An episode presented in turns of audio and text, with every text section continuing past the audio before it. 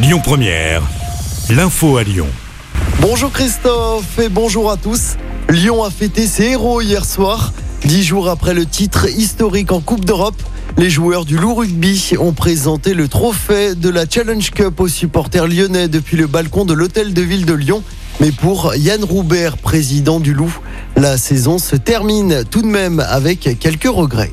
Évidemment qu'on s'en satisfait pas parce que ben, on n'est pas en phase finale dans le top 14, ça fait deux ans de suite. On a la conviction qu'avec ce groupe qui est capable de renverser des montagnes et qui, quand il est à 100%, peut renverser n'importe quelle équipe. Euh, donc bien sûr que ça laisse des regrets et que notre place c'est sans doute pas la neuvième de ce championnat. Donc formidable pour le titre et on reste un peu frustré euh, sur le championnat. Donc ça donne d'autant plus envie de revenir plus fort avec encore plus d'envie, euh, d'ambition et d'abnégation pour la saison prochaine.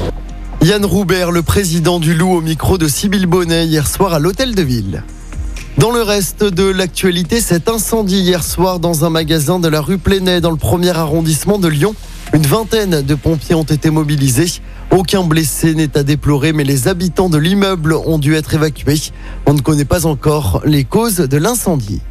Cinq cas de variole du singe recensés dans la région.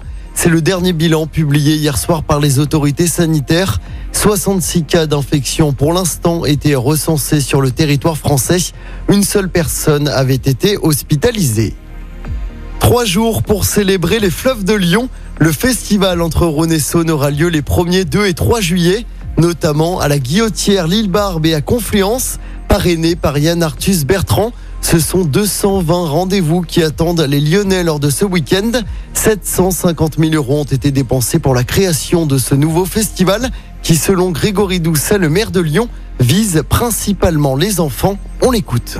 On avait à cœur de faire en sorte que euh, l'essentiel des activités puisse leur être bien évidemment accessible, mais même pour partie d'entre elles dédiées. C'est d'ailleurs pour ça qu'on organise une, une, grande parade qui partira de la place des terreaux pour rejoindre les berges de la Guillotière. On a, à l'occasion de ce festival, exhumé, ressorti un personnage euh, mythique, légendaire de l'histoire de la ville, la Mâche-Croûte, qui est ce dragon aquatique qui dort sous euh, le pont de la Guillotière et qui était euh, historiquement responsable des crues du Rhône. Nous allons la réveiller avec les enfants au travers d'un conte qui leur sera présenté le samedi et le dimanche après-midi. Et toutes les informations sur ce nouveau festival sont à retrouver sur notre site internet et sur notre application.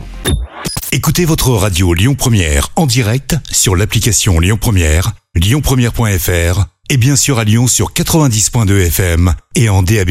Lyon Première